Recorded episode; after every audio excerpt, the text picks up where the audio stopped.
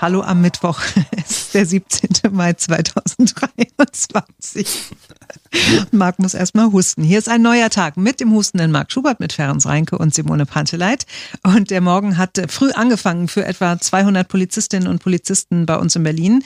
Das ist unser erstes Thema. Und wir sprechen dann mit dem Neuköllner Bürgermeister Martin Hiekel, der mit enormen Drogenproblemen in seinem Bezirk zu tun hat. Was tut er? Was kann er tun? Er hat Antworten gegeben. Ja, die Polizei hat mit der Räumung des Baumbesetzercamps in der Wuhlheide begonnen. Etwa 100 Aktivisten, so schätzt die Polizei, seien am frühen Morgen in dem Camp gewesen. Die Polizei hat die Aktivisten aufgefordert, freiwillig den Wald zu verlassen. Einige der Protestierenden, die sitzen ja in Baumhäusern und Spezialisten von der Polizei, die sollen die Demonstranten von dort runterholen. Die Polizei hat als erstes heute früh damit begonnen, Hindernisse zu beseitigen, die von den Aktivisten ganz offensichtlich errichtet worden waren. Unser Berlin-Reporter Henry Parzefall ist heute früh in der Wohlheide gewesen. Noch ist die Lage verhältnismäßig ruhig, würde ich sagen. Es sitzt einer von den oder eine von den Aktivistinnen oben auf dem Baumhaus mit einer Maske an, guckt hier runter. Ansonsten ist es so gerade ein bisschen Wartehaltung. Wir sind hier hinterm Unimog äh, hergelaufen. Man wartet jetzt, bis der hier eintrifft. Er hat eine große Schaufel vorne dran, äh, räumt hier die Absperrungen aus dem Weg, die eingerichtet wurden. Es sind hier so Baumstämme in, in den Weg gesteckt worden. Es sind auch Seile hier durch den Wald gespannt worden, Stolper, Stolperdrähte. Ähm, jetzt wartet man, bis der Unimog hier eintrifft. Das hat damit zu tun, dass dass hier natürlich einerseits die Zugänge gesichert werden müssen, dass man hier äh, gut durchkommt. Das hat aber auch Rettungsaspekte, meinte gerade die Polizeipressesprecherin. Und ich konnte gerade kurz mit Anja Dirschke sprechen. Aktuell ist für alle Personen, die der mehrfachen Aufforderung der Polizei Berlin, das Camp zu verlassen, nicht gefolgt sind, ein äh, Platzverweis ausgesprochen worden. Ähm, alle Personen, die sich entgegen der Aufforderung immer noch hier im Bereich befinden, haben eine Ordnungswidrigkeit, nämlich den Verstoß gegen das Versammlungsfreiheitsgesetz begangen, sodass wir dann äh, Person für Person hier rausführen werden, die Personalien feststellen werden, um dann die entsprechenden Verfahren einleiten zu können. Warum jetzt quasi? Also irgendwie es fühlt sich so noch ein bisschen nach Wartehaltung an. Worauf wird noch gewartet? Tatsächlich wird darauf gewartet, äh, die Wege wieder sicher befahrbar zu machen, äh, den Menschen auch trotzdem noch die Gelegenheit äh, zu geben, alleine von den Baumhäusern herunterzusteigen, aus dem Tripod herauszusteigen und sich von uns dann hier aus dem Bereich herausführen zu lassen. Ähm, das bedarf der Ansprache und von daher räumen wir diesen Maßnahmen die entsprechend notwendige Zeit ein. Ja, und die Innensenatorin hat heute früh dann auch noch ein Statement abgegeben. Sie hat geschrieben, was wir dort sehen, weicht in weiten Teilen von dem friedlichen Charakter einer Versammlung ab. Das Protestcamp ist mit seinen Barrikaden und den Aushebungen, die fast schon an Fallgruben erinnern, sowie den daraus erwachsenen Gefahren auf längerfristigen Widerstand ausgerichtet. Und dann hat sie noch geschrieben, die Personen, die auch dem radikalen Spektrum zuzurechnen sind, tragen weitestgehend Vermummung. Aus meiner Perspektive ist die Auflösung durch die Polizei Berlin also ein wichtiger Schritt, denn die Versammlungsfreiheit ist kein Deckmantel für radikalen Protest, schreibt die Innenministerin. Äh, Innensenatorin heißt es ja bei uns in Berlin. Wir haben heute früh mit einer Aktivistin gesprochen, die sich an dem Protest in der Wuhlheide beteiligt. Hier ist das Interview in unbearbeiteter Version. Zuerst einmal einen schönen guten Morgen. Guten Morgen. Wie ist denn die Situation im Moment in der Wohlheide? Also ungefähr gegen 6 Uhr waren die ersten PolizistInnen vor Ort und es wurde auch ein Räumpanzer schon gesichtet. Kurz darauf sind auch KletterpolizistInnen ähm, aufgetaucht und dann wurde mit der wurde mit den Ansagen begonnen. Äh, vorher wurde die Versammlung aufgelöst, aber die Vers diese Versammlungsauflösung ist eigentlich nicht rechtskräftig. Ähm, das Versammlungsrecht wird hierbei eingeschränkt. Ähm, und genau, dann wurde angefangen zu räumen. Zurzeit würde die Biberburg, das ist der große Tripod, ähm, also ein Tripod ist ein Dreifuß ähm, sozusagen, ähm, wurde gerade schon geräumt. So, und jetzt ist es ja so, und jetzt ist es ja so, dass es äh, eine Anordnung der Verwaltung gibt. Äh, die Versammlung ist durch die Versammlungsbehörde äh, verboten worden, ist erstmal rechtskräftig, dieses Urteil. Das heißt, genau genommen müsstet ihr einfach freiwillig gehen.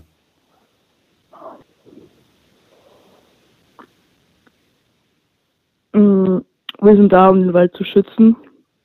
Und ähm, das Versammlungsrecht wird trotzdem eingeschränkt, denn eigentlich werden ähm, auf, also werden müssen quasi erst Auflagen äh, gemacht werden etc. Und es ist nicht geschehen. Ähm, wir sind auch mit Anwältinnen in Kontakt, die versuchen da, also gerade ist eine Eilklage am Laufen, damit ähm, das ja korrigiert wird sozusagen. Mhm. Denn die Gründe, die benannt werden von der Polizei, ähm, also es gibt quasi keine Gründe von der Polizei, das ist nicht verhältnismäßig. Mhm. Und ähm, ich, also ich, ich höre raus, ihr werdet äh, nicht freiwillig gehen, ihr würdet euch also her heraustragen lassen im Zweifelsfall? Ähm, wir sind da, um die Wohlheide zu schützen und ja. So, das ist es ähm, natürlich auch so und ich gehe davon aus, dass man es bestätigen wirst. Also ihr denkt da nicht an irgendwie Gewaltanwendung oder ihr habt auch keine Fallen da eingebaut für die Polizei. Davon gehe ich mal aus.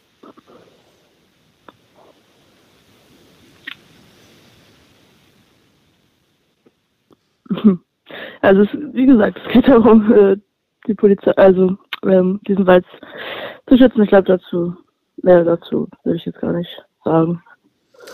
Das heißt, ihr bleibt jetzt so lange da, äh, wie ihr irgendwie könnt.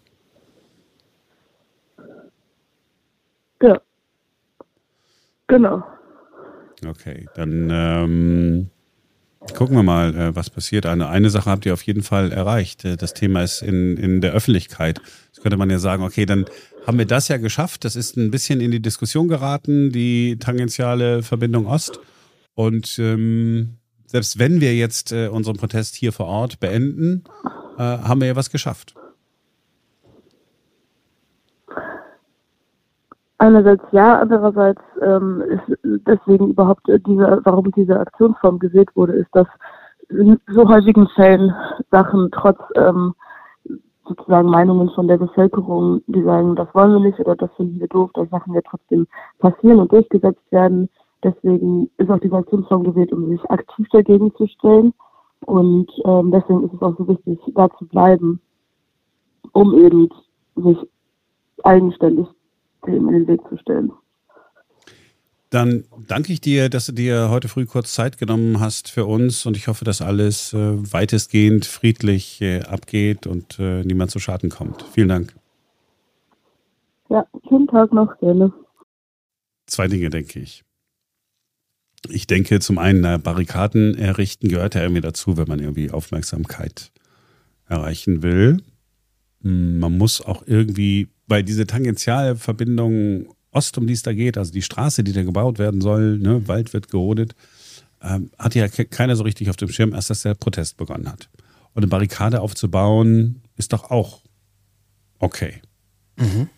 Wenn es Fallgruben sind für Polizisten, das ist dann äh, irgendwie nicht mehr okay. Aber grundsätzlich, da sich in die Bäume zu hängen und zu protestieren, man könnte ja auch sagen, ist mir doch egal, ob da einer im Baum hängt. Weißt du? Oder bin ich jetzt zu liberal heute ausnahmsweise mal?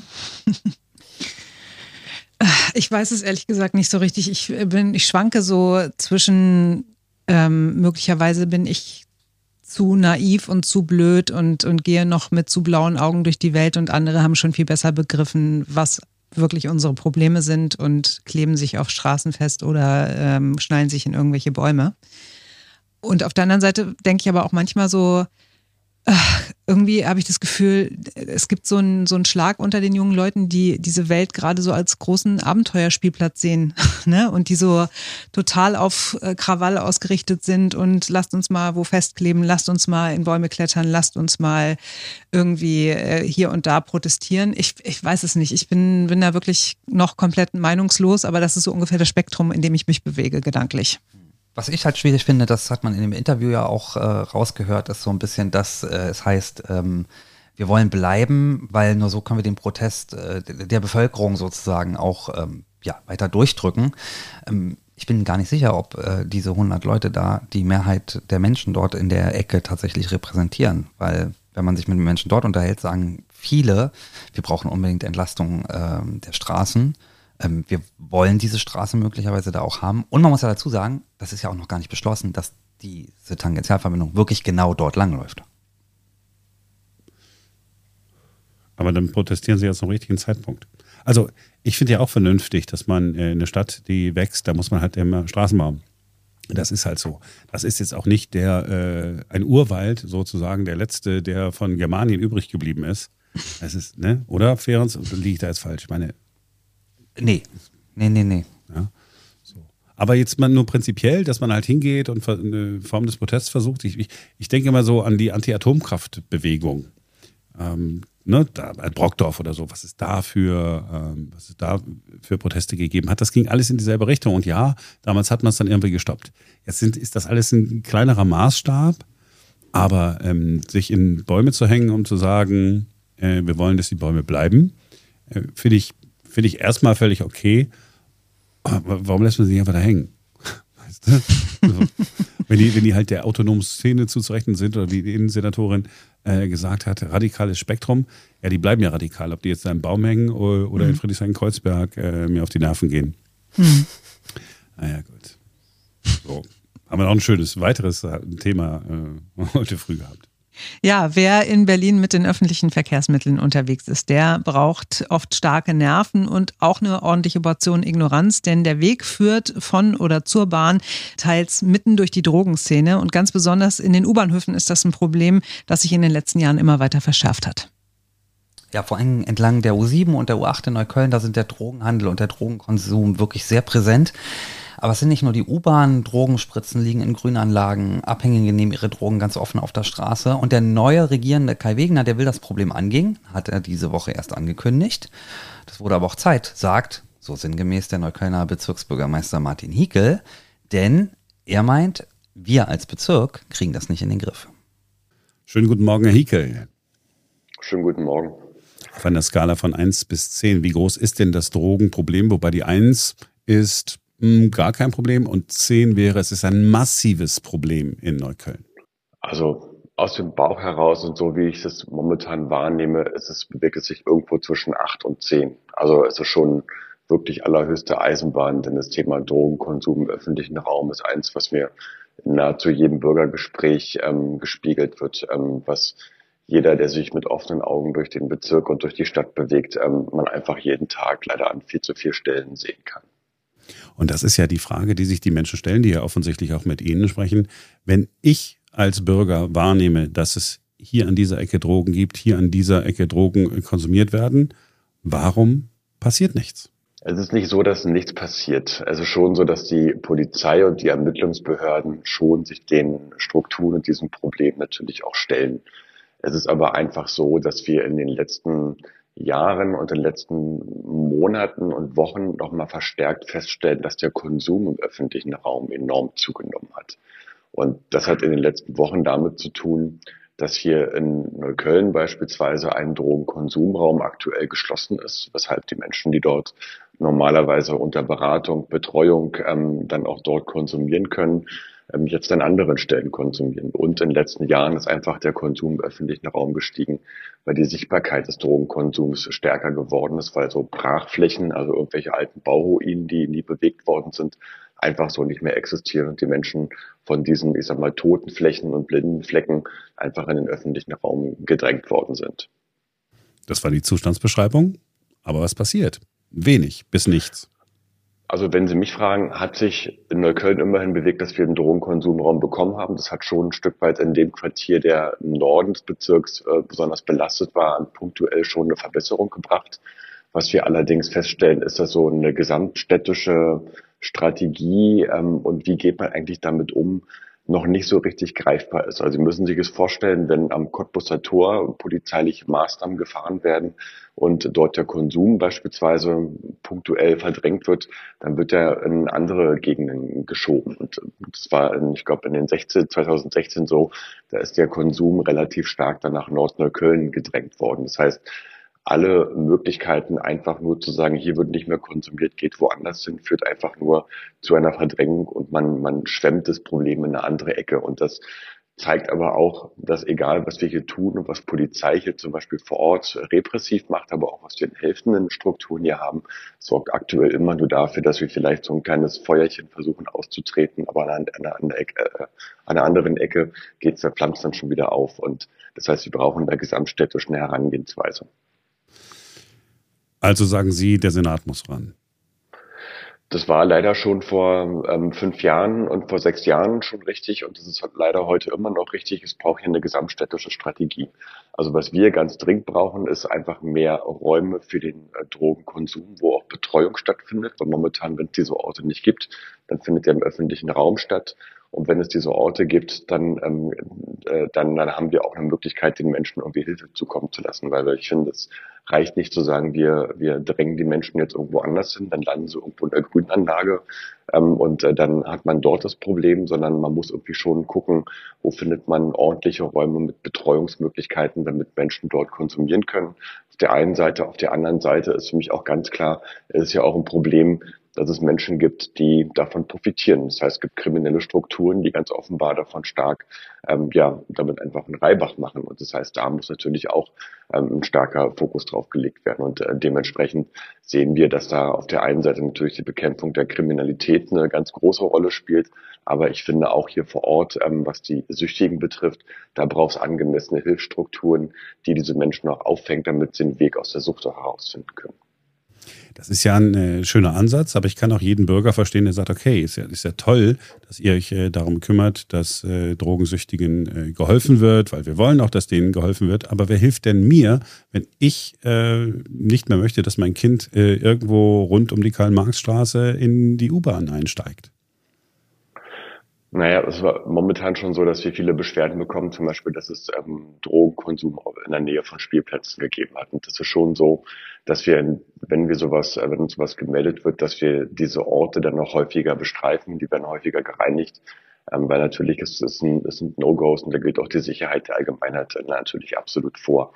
Ähm, was ich aber meine mit diesen Hilfsstrukturen ist, dass ich kein Fan davon bin, einfach nur zu sagen, wir verdrängen jetzt die Süchtigen irgendwo hin, wo man sie nicht mehr sieht, sondern damit, weil sie tauchen dann irgendwo wieder auf und dann, dann beschweren sich die Bürger an einer anderen Stelle, sondern wir brauchen vernünftige, ordentliche Hilfsstrukturen, hinreichend viele Drogenkonsumräume, damit beispielsweise da, damit ein kontrollierten, damit auch Hilfe den Menschen zukommen kann. Momentan ist es so, dass der Drogenkonsumraum, den wir in Neukölln haben, der aktuell sowieso geschlossen ist, der hat nur tagsüber offen, aber alle wissen, ähm, vermutlich, dass die Sucht nachts nicht aufhört. Das heißt, eigentlich brauchen wir dann eine rundum Öffnungszeiten ähm, von solchen äh, Anlaufstellen auf der einen Seite, auf der anderen Seite auch eine ganz klare Bekämpfung der kriminellen Strukturen. Und ich glaube, nur so kann man mittelfristig dieses Problem einigermaßen in den Griff bekommen. Und währenddessen setzen wir als Bezirk natürlich alles daran, dass unsere Grünanlagen sauber bleiben, dass wir hier mit ordentlichen Reinigungsprojekten dafür sorgen, dass Grünanlagen von Spritzen und Spritzbesteck befreit bleibt. Da werden vor Ort auch Spritzbehälter aufgestellt, wo dann das auch ordentlich ähm, äh, entsorgt werden kann. Ähm, da versuchen wir mit regelmäßigen Reinigungen auch ranzugehen, damit die Grünanlagen eben nicht total verschmutzt sind. Das heißt, da versuchen wir schon immer kurzfristig alles in Bewegung zu setzen, um hier auch ein bisschen Sauberkeit einkehren zu lassen. Wir sehen allerdings, dass das Problem momentan so massiv ist, dass wir da zum Teil auch nur noch schwer hinterherkommen. Es wirkt alles so hilflos irgendwie. Ich kann verstehen, weil es nicht die kurzfristige Lösung ist, zu sagen, ähm, Herr Hickel hat jetzt vorgeschlagen, wir machen A, B, C und morgen wird das Problem gelöst sein. Ich glaube, das wäre auch naiv und es wäre auch falsch, sowas zu sagen. Ähm, wir haben einfach dieses Problem und es gab einfach jahrelang keine gesamtstädtische Strategie, wie man damit umgehen kann. Ähm, und äh, diese, den, mit den äh, Konsequenzen sind wir aktuell konfrontiert und davon, darunter leiden die Berlinerinnen und Berliner, weil das eben nicht nur ein Neuköllner Problem ist, sondern sie haben den Drogenkonsum im öffentlichen Raum im Wedding, den haben sie in anderen Bezirken genauso. Ähm, und da zeigt sich aber auch, dass wir dass ein Bezirk und ein Quartier allein das Problem nicht lösen kann, sondern wir können nur Wege aufzeigen, was wir brauchen. Und was wir brauchen, ist eben eine hinreichende Unterstützung, was die Reinigung von öffentlichen Grünanlagen betrifft, des öffentlichen Straßenraums. Was wir brauchen, sind äh, genügend Drogenkonsumräume und ähm, die auch angemessene Öffnungszeiten haben und natürlich drittens auch eine klare Bekämpfung der Kriminalität irgendwie, das, was damit einhergeht, nämlich den, den Drogenhandel da auch mit in den, in den Blick zu nehmen. Und ähm, auf allen Ebenen passiert schon was. Wir sehen allerdings, es viel zu wenig. Das heißt, der neue Senat muss natürlich da auch einen ganz großen Fokus drauf legen, wie man dieses Problem in den Griff bekommen kann. Ähm, weil ansonsten stehen, wenn wir unter Umständen in zwei Wochen oder äh, Quatsch, in zwei Jahren wieder miteinander sprechen und feststellen, hat sich noch nicht wahnsinnig viel verändert. So, und ähm, das möchte ich ehrlich gesagt nicht, weil Probleme aufschieben ähm, hatten wir in dem Bereich schon genug. Und ich kann ehrlich gesagt auch jeden Bürger und jede Bürgerin verstehen, dass sie es nicht akzeptieren kann und möchte, dass weil man in den U-Bahnhof steigt, man irgendwie über Süchtige herumsteigen muss und ähm, dass man hier mit solchen, äh, dass man einfach hier das Elend einem so ins Gesicht springt und der Staat eben dagegen nichts tut, um den Menschen irgendwie auch entsprechende Hilfe zukommen zu lassen und solche Zustände auch nicht zu akzeptieren. Ja, das ist Staatsversagen. Man kann, wenn man bei Google eingibt Neukölln und Drogen, ähm, und dann unter äh, News und äh, Zeitungsartikeln sucht, man kann äh, zurückgehen bis in, bis in die 90er Jahre fast ähm, und hat immer wieder ähm, eigentlich dieselben, dieselben Geschichten, die immer wieder man, äh, die immer wieder, immer wieder aufplöppen. Und jetzt sagen sie, okay, der, der Senat muss was tun. Wir brauchen eine gesamtstädtische Strategie. Äh, die Kriminalität muss bekämpft werden. Und was machen Sie persönlich? Fahren Sie ähm, dann mal zum Senat und sagen, pass mal auf, jetzt aber neuer Senat, wir, jetzt hau ich hier auf den Tisch oder ich mache dann was? Haben Sie überhaupt irgendein Druckmittel? Können Sie irgendwas machen? Ich glaube, das Druckmittel sind einfach die, sind einfach die Zustände, mit denen auch jeder politisch Verantwortliche konfrontiert wird. Ich kann sagen, wir als Bezirk haben wir beispielsweise schon ähm, äh, ganz viel daran gesetzt, um hier mit unseren bescheidenen Ressourcen etwas in Bewegung zu setzen. Wir haben mobilen Drogenkonsumraum hier eine Zeit lang aus eigenen Haushaltsmitteln finanziert. Wir finanzieren Straßen, Sozialarbeit, ähm, dem, äh, damit wir hier auch den Menschen die, die wir auf der Straße antreffen, Hilfe zukommen zu lassen. Ähm, wir sind allerdings nicht zuständig für die Polizei, aber ich kann nur sagen, unsere Ordnungsämter, unser Ordnungsamt ähm, sammelt auch fleißig ähm, Spritzen im Bezirk ein, um da auch ähm, für die Sauberkeit mitzusorgen. Wir haben ein Sauberkeitsprojekt als Bezirk ins Leben gerufen, was sich auch dem Thema ähm, Sauberkeit in Grünanlagen, damit auch aber auch den Drogenkonsumutensilien widmet. Und ähm, wir haben im Rat der Bürgermeister haben wir schon Kolleginnen und Kollegen die Thematik mit angesprochen. Es war noch der alte Senat. Ähm, Sie können von ausgehen, dass dieses Thema natürlich auch gegenüber dem neuen Senat adressieren werde, ähm, weil wie gesagt, es hat sich einfach in den letzten ähm, Wochen einfach dafür zu wenig bewegt noch und dementsprechend brauchen wir noch ein bisschen, muss einfach ein bisschen nachgelegt werden. Ja, ähm, ähm, ein bisschen viel wahrscheinlich. Ich komme nochmal mit Anekdoten. Ähm, viele Menschen haben mir in den vergangenen Jahren immer wieder erzählt, dass sie vom Ordnungsamt angesprochen sind, weil sie abends zu laut waren, weil dies nicht in Ordnung war, das nicht in Ordnung war. Äh, sie sagen, ja, Mitarbeiter ähm, des Ordnungsamtes sind damit beschäftigt, zu gucken, dass äh, keine Spritzen irgendwo rumliegen. Könnte man nicht diese selben Mitarbeiter einfach an jeden äh, U-Bahnhof stellen, nicht auf dem BVG-Gelände unten, sondern gleich oben und äh, die mit einer Kamera ausstatten und dann würden die schon mal dafür sorgen, dass da wenigstens rund um äh, die Karl-Marx-Straße wenigstens, oder nehmen wir den, den S-Bahnhof, äh, S&U-Bahnhof äh, Neukölln, dass da wenigstens äh, nichts mehr passiert? Naja, dafür sind die Kolleginnen und Kollegen von Ordnungsämtern gar nicht ausgebildet. Ähm, die sind gar nicht, die sind gar nicht äh, dazu ausgebildet, beispielsweise jetzt Drogenhandel und Drogenkonsum direkt unmittelbar sozialarbeiterisch irgendwie zu, zu bekämpfen und sich da, da vorzustellen. Ähm, das heißt, ähm, wir sind da schon ein bisschen auf die äh, Kolleginnen und Kollegen angewiesen und ich hätte schon noch Interesse daran, dass es nicht nur entlang der U7 Sauberkeit gilt, sondern auch entlang der U8, also auch am, an der Hermannstraße, auch am Hermannplatz, aber auch an anderen, ähm, nicht nur U-Bahn-Stationen, sondern auch Grünanlagen, die sich irgendwo mittendrin befinden. Und das zeigt dann nochmal die Dimension, dass wir eben nicht nur von leider kleinen Orten sprechen, wo wir mit Drogenkonsum zu tun haben, sondern dass wir leider viele Orte haben, gerade in Nordneukölln. Das heißt, es geht so mehr in die Fläche des Bezirks und gar nicht an einzelne Hotspots. So, auch wenn jeder Einzelne sagen kann, der U-Bahnhof Neukölln ist ein Hotspot, ähm, dann kenne ich aber auch Menschen und auch aus eigener Anschauung, die sagen, der U-Bahnhof Schönleinstraße ist eine Menge los. Aktuell gibt es eine relativ hohe Beschwerdelage aus dem Körnerpark, der nun gar nicht unmittelbar am U-Bahnhof liegt, sondern dazwischen. Das heißt, wir haben einfach ein, ein Phänomen, was sich leider über an mehreren Orten abzeichnet, was auch wieder zeigt, dass so ein Bezirk und dass einfach unsere Ordnungsämter als äh, beispielsweise damit allein überfordert werden und diesen Anspruch kann man auch gar nicht an die Kolleginnen und Kollegen stellen. Das heißt, es braucht eine gemeinsame Kraftanstrengung von zum Beispiel auch Polizei, von aber auch, wenn es um U-Bahnhöfe geht, BVG. Es gab, äh, weiß ich noch, ähm, äh, vor vielen, vielen Jahren gab es noch an U-Bahnhöfen ähm, Menschen, die in den äh, Stationen in der Mitte ges gesessen haben und geguckt haben, ob am Bahnhof alles in Ordnung ist und zur Not auch schnell ähm, für Hilfe sorgen konnten, indem sie Hilfe gerufen haben. So, ähm, das gibt es aktuell nicht und dementsprechend, ähm, man muss das Rad nicht immer neu erfinden, man muss in die richtigen Schwerpunkte setzen und ich glaube, hier zeigt sich in der Dimension, dass das Thema Drogenkonsum und äh, Drogen im öffentlichen Raum ähm, schon eins ist, was eben nicht nur mit einer Maßnahme bekämpft werden kann, sondern wo es wirklich einen bunten Blumenstrauß braucht und vor allem eine klare Strategie und eine gesamtstädtische Strategie, die, wenn Sie mich fragen, darauf abzielen muss, ähm, äh, zu sagen, dass ähm, es ein, ein, dass der Drogenhandel einfach auch konsequent bekämpft werden muss und dass ähm, Drogenkonsum eben nicht an allen Orten so einfach stattfinden kann. Das heißt, es braucht dafür aber auch Orte, wo Drogenkonsum dann kanalisiert werden kann, wo auch Hilfsangebote sein können und eben nicht irgendwie ungesteuert sich in die Fläche, in den öffentlichen Raum hinein ähm, durchfrisst und damit auch ähm, wirklich vor den Hauseingängen von Bürgerinnen und Bürgern stattfindet, am U-Bahnhof oder an anderen Stellen oder in der Grünanlage, wo man sich erholen möchte. Ähm, auch das ist schwierig. Dementsprechend braucht es hier tatsächlich eine gesamtstädtische Strategie aus meiner Sicht. Und das, ähm, man sieht, wenn nichts passiert, dann wird das Problem halt nicht kleiner, sondern es bleibt höchst mindestens gleich und wird eher größer. Nun gucken wir nochmal, fassen wir nochmal zum Schluss äh, Ihre konkreten Forderungen zusammen. Ich habe rausgehört, ähm, auf jedem U-Bahnhof sollte wieder Personal sein, so diese berühmten Menschen hinter dem Glaskasten. Punkt eins. Richtig. Punkt zwei, der Senat muss was tun? Mehr Polizei nach Neukölln schicken, zusätzliche Wachen, mobile Wachen äh, errichten? Na, für mich heißt es hier eine Stärkung der Ermittlungsbehörden, weil die Polizei soll jetzt nicht den einzelnen Drogenkonsumenten irgendwie von A nach B verscheuchen. Das bringt auch gar nichts, sondern hier geht es ja wirklich um die Bekämpfung der kriminellen Strukturen. Und das ist dann ähm, auch die Bekämpfung von organisierter Kriminalität, in der wir uns hier befinden. Das heißt, hier müssen die Ermittlungsbehörden einfach hinreichend gestärkt werden. Ähm, und ähm, um da auch gegen vorgehen zu können. Aber das ist eine, eine Maßnahme, die auf langfristig abgezielt ist.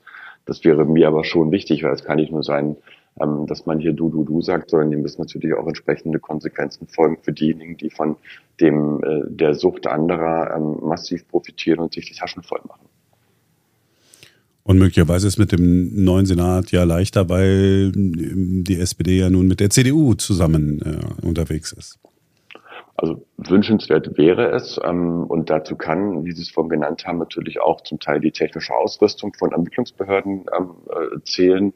Sie haben von, von Kameras im öffentlichen Raum gesprochen. Das ist momentan gesetzlich noch nicht möglich. Inwiefern sich der Senat, ähm, der neue Senat hier vorne eine Änderung herbeizuführen, ähm, äh, weiß ich nicht. Ähm, wünschenswert für einzelne Ermittlungsmaßnahmen scheint es ja zu sein.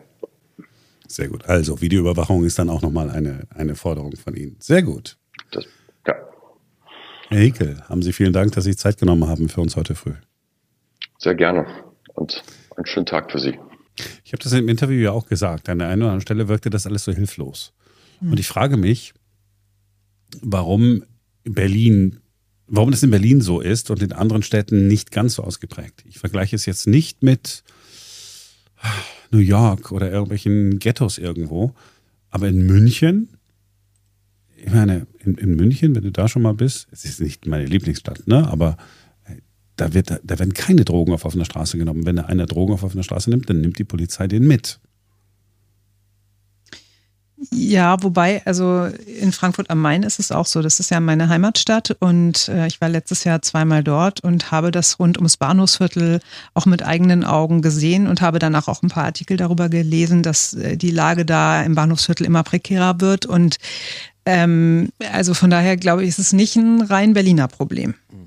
In Frankfurt ist halt das Spannende auch, dass es zwischendurch mal besser geworden ist rund ums Bahnhofsviertel und dann tatsächlich wieder zurückgekippt. Und den Eindruck hat man so ein bisschen in Berlin auch. Ne? Also früher gab es den Bahnhof Zoo, dann war dieses Problem, sage ich mal, so ein bisschen verschwunden. Es war nicht weg, aber es war nicht mehr so sichtbar. Und jetzt in den letzten Jahren ist es neu, vor allem in Neukölln, nicht nur in Neukölln, aber vor allem in Neukölln auch wieder massiv nach oben gekommen. Ja, also ich bin ja total dafür, dass es Räume gibt, ähm, wo äh, Drogenabhängige ihre äh, Drogen nehmen können. Weil der, der Abhängige ist ja erstmal kein Krimineller. Das müssen wir ja, müssen wir ja schon mal sagen. Aber dass man an der einen oder anderen Stelle, weil äh, Drogenabhängige, wenn die dann äh, voll drauf sind, eine Gefahr darstellen können, ist, sind wir uns, glaube ich, einig. Aber vor allen Dingen auch, und äh, äh Martin Hiekel hat es im Ende ja auch gesagt, dass man tatsächlich, und nicht nur in Neukölln, einfach Drogen kaufen kann auf der offenen Straße.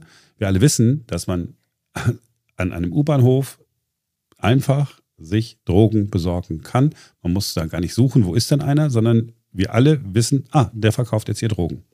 Ich sehe die, ihr würdet die erkennen, Simone, auch du würdest wissen, ah. Dann wirst du wahrscheinlich denken, ach guck mal, auf wen wartet der denn? auf seinen Bruder? Nee. Mhm. So, das ist etwas, was, was ja jetzt seit Jahren und Jahrzehnten ähm, hier in der Stadt so ist. Und das ist etwas, was Menschen nicht nachvollziehen können. Und ich, mhm. ehrlich gesagt, auch nicht. Und es geht mir nicht darum, äh, wirklich null Drogenabhängige äh, kriminalisieren. Das bin ich weit von entfernt. Aber dass auf offener Straße Drogen verkauft werden, geht aber nicht. Na, vor allen Dingen geht es nicht wegen der jüngeren Menschen, die da wohnen. Ne? Also, weil Erwachsene, wenn die da langlaufen, werden angesprochen, ob sie Drogen kaufen wollen. Die sagen dann halt nee. Aber ähm, unser Berlin-Reporter Henry Parzival hat ja heute früh eine Frau getroffen, die sich nachvollziehbarerweise ganz große Sorgen um ihre Kinder macht. Also ich habe keine Angst, ehrlich zu sein. Weil ich bin hier geboren, deswegen.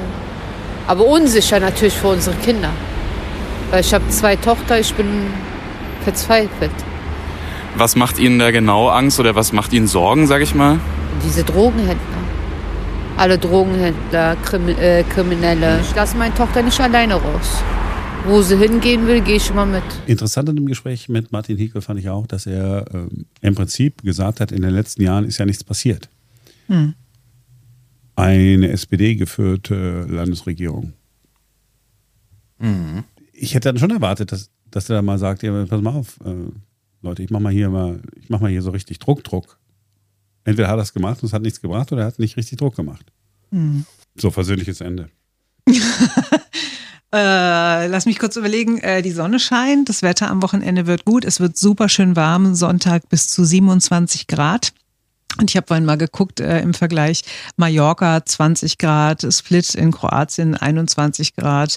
Was war es noch? Was habe ich noch geguckt? Madrid in Spanien, glaube 23 oder 24 Grad. Also wir sitzen mal wieder an der Sonnenseite des Lebens hier in Berlin und Brandenburg. Ja, wir haben auch oft die, äh, den meisten, die meisten Sonnen schon äh, in ganz Deutschland. Ne? Ich bin immer ganz überrascht. Mhm. Und es ist ja ein langes Wochenende, ne? wie immer mhm. Brückentag mhm. mitrechnen. Im Englischen gibt es das Wort äh, Brückentag nicht. Also auch nicht in ah. der Übersetzung. Sie benutzen es mittlerweile, weil sie es sozusagen äh, übernommen haben aus dem Deutschen. Okay. Bridge Day oder Bridging Day. Aber mhm. jahrzehntelang kannte das da keiner. Witzig. Aber das schönste Wort äh, kommt aus Frankreich. Da heißt Brückentag, ist eine wörtliche Übersetzung, Jour de Pont. Oh. Das heißt, wir haben jetzt alle einen schönen ja. Jour de Pont übermorgen und sind dann am Montag wieder für euch da, denn dann ist wieder ein neuer Jour. Bis Ohne Pont. Tschüss. Tschüss.